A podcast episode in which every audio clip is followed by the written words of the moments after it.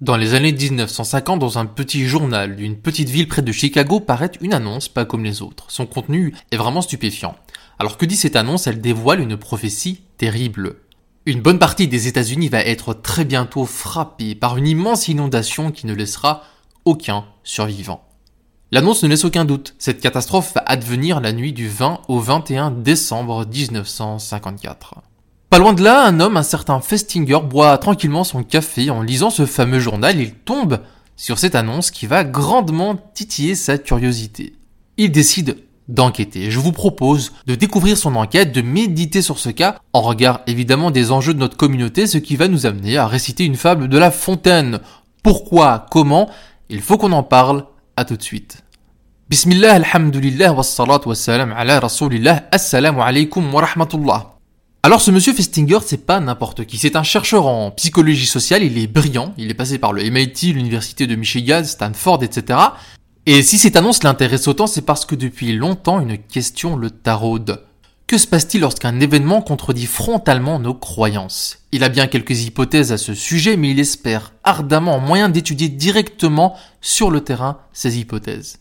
Et quel meilleur terrain qu'une petite ville de province où une dame entourée de ses fidèles annonce la fin du monde? Pourquoi est-ce que c'est un terrain idéal? Ben tout simplement parce que, et j'espère que je ne t'apprends rien en disant ça, il n'y a pas eu de fin du monde en cette nuit du 21 décembre 1954. Alors cette dame prophétesse de malheur et ses fidèles en principe, ben, ils devraient être confrontés à une situation terriblement inconfortable. La réalité dit le contraire de leur croyance. Festinger enquête donc avec ses associés et ses étudiants, il décide d'infiltrer le groupe de cette dame.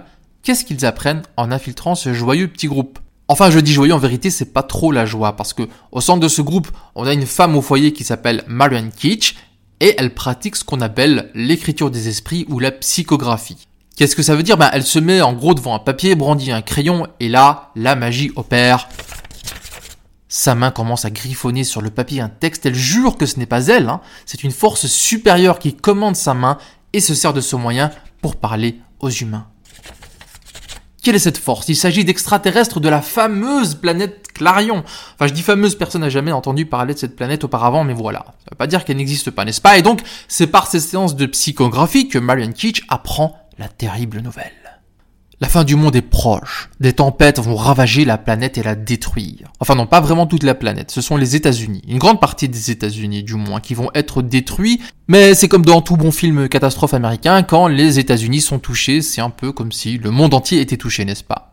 Dans cette catastrophe, toutefois, cependant, néanmoins, surgit une lueur d'espoir. Et c'est l'objet, en fait, de la fameuse annonce. Prévenir les humains de la catastrophe et leur annoncer que cette fameuse nuit du 21 décembre, les aliens de la planète Clarion vont envoyer une soucoupe volante. Et ainsi sauver les croyants qui se réuniront cette nuit-là dans la maison de Maren Keach pour y prier en attendant le sauvetage. Ça a tout d'une secte, hein, le truc. Les gens doivent tout vendre, abandonner, quitter les membres de leur famille. C'est ça qui attire Festinger. Parce que l'investissement de cette croyance est énorme. Donc, a priori, le coût mental, le coût psychologique à payer si cette croyance devait être fausse, ça devrait créer un terrible sentiment.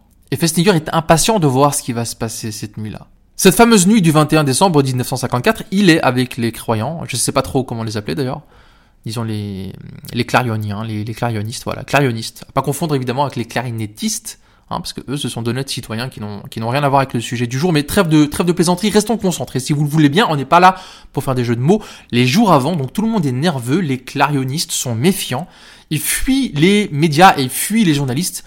Il faut donc montrer patte blanche pour intégrer le groupe. Plusieurs chercheurs de l'équipe de Festinger parviennent à faire partie des croyants.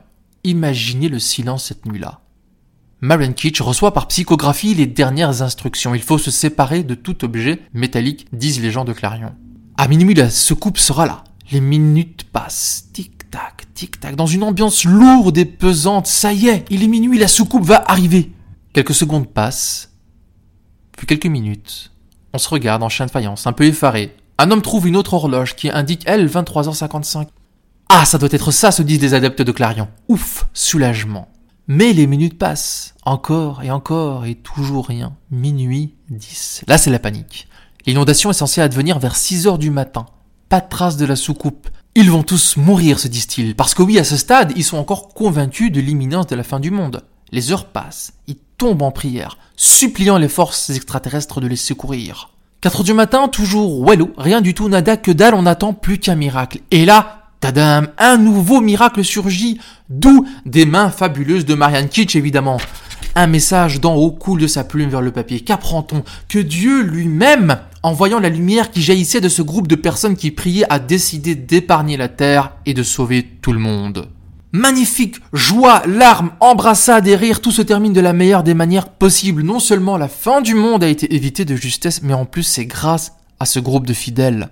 Et alors qu'ils étaient auparavant plutôt très renfermés, ils fuyaient tout le monde, là ils cherchent tout à coup des interviews avec la presse, ils veulent répandre la nouvelle, et ils vont même chercher à convaincre des gens de rejoindre leur mouvement. Non seulement la non-fin du monde ne les a pas fait douter, mais en plus les fidèles sont encore plus déterminés dans leurs croyances.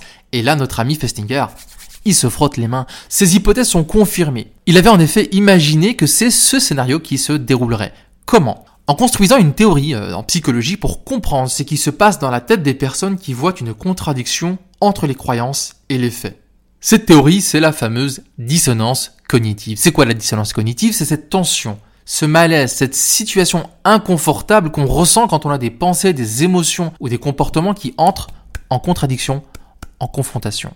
Et l'humain étant humain, ben, il cherche à réduire, voire éliminer cet inconfort. Tenez, prenons cet exemple, un exemple classique, hein, je n'invente rien, une personne fume et on lui apprend que la cigarette entraîne une série de maladies graves. Contradiction entre son comportement et les faits. Deux pensées vont se confronter douloureusement. La pensée je fume d'une part et la pensée ça va me tuer si je continue d'autre part. Dissonance. La personne voudra réduire cette dissonance, plusieurs façons pour elle d'y parvenir. Elle peut réduire cet inconfort en gardant ces deux pensées, mais en intégrant de nouvelles pensées. Par exemple, oh bah j'arrêterai la semaine prochaine. Ou encore, bah de toute façon, euh, stopper d'un seul coup, c'est pas bien, faut y aller en douceur, etc.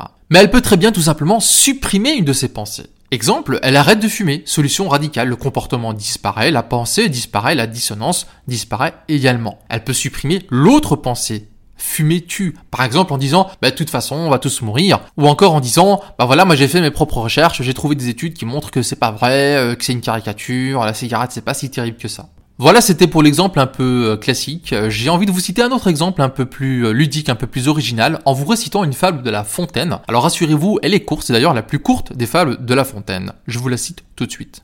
Certains renards gascons, d'autres disent normands, mourant presque de faim, vit au haut d'une treille des raisins mûrs apparemment et couvert d'une peau vermeille. Le galant en eût fait volontiers un repas, mais comme il n'y pouvait atteindre, ils sont trop verts, dit-il, et bons pour des goujats. Fit-il pas mieux que de se plaindre? Alors dites-moi dans quel cas de figure se trouve-t-on? En résumé, on a un renard qui voit du raisin, le trouve superbe et appétissant, mais il se rend compte qu'il n'arrivera pas à l'atteindre parce que le fruit est perché trop haut. Dissonance cognitive. Quelle sera la stratégie du renard? Préférer éliminer une de ses pensées en disant que bah finalement ce raisin a l'air mauvais, il supprime cette dissonance. Dans l'exemple de Festinger, ce qui est particulier, c'est que, comme je le disais, le coût de la croyance pendant la fin du monde avait été très élevé pour les adeptes. Ils avaient tout vendu, tout quitté. Donc si un fait venait contredire cette croyance, bah, ce serait terrible. Parce qu'il est très, très difficile de se convaincre que quelque chose qui nous a demandé des sacrifices est finalement faux. Par exemple, si j'achète un aspirateur euh, à 1200 balles, disons, il y a des chances que je vais me convaincre que cet aspirateur est extraordinaire, même s'il est juste bon à aspirer comme n'importe quel aspirateur de bonne qualité.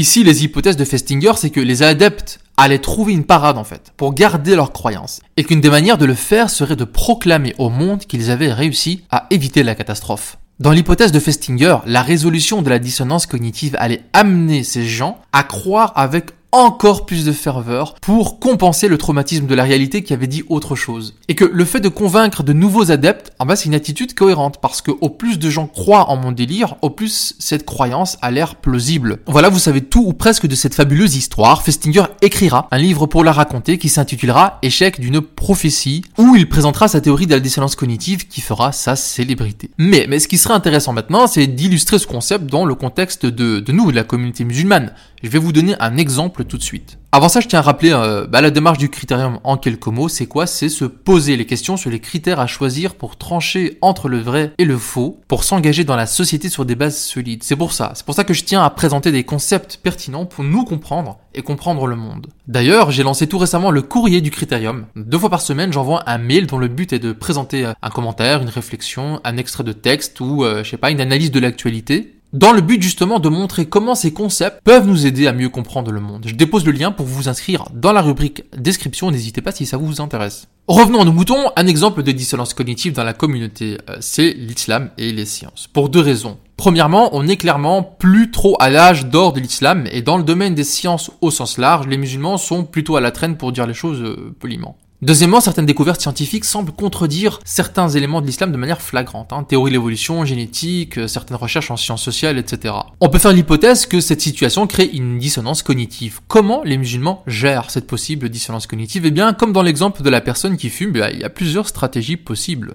Par exemple, éliminer un des éléments dissonants. Certains vont le faire en disant que la science occidentale c'est pourri, corrompu, faux, idéologique, c'est de la propagande, et rejeter en bloc des pans entiers de la recherche.